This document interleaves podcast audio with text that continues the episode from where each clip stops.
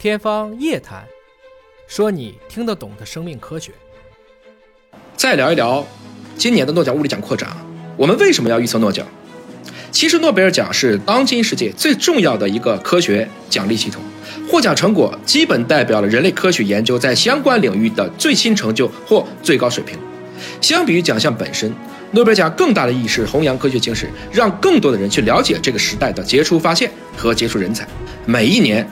很多人，包括尹哥，都会尝试去预测诺奖，其本质不仅仅是好奇，更重要的是是想去连续了解世界科研的脉络，去看看哪些假说又被证明或实现，去看看理化天地生又有哪些重大进展。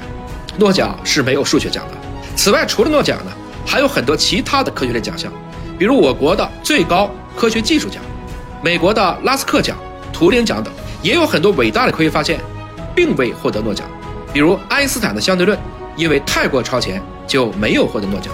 他获诺奖是因为光电效应。此外呢，还有很多大师因为各种原因啊，包括过早离世而未获诺奖。因为在一九七四年以后，诺贝尔基金会决定原则上不再颁给已过世的科学家。在我解读生理学和医学奖的时候，提到了今年考虑通胀又加了一百万瑞士克朗的奖金，那很多小伙伴就留言。哎，这个非常人性啊！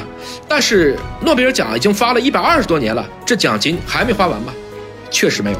应该说，诺贝尔奖基金会的理财能力还是很强的。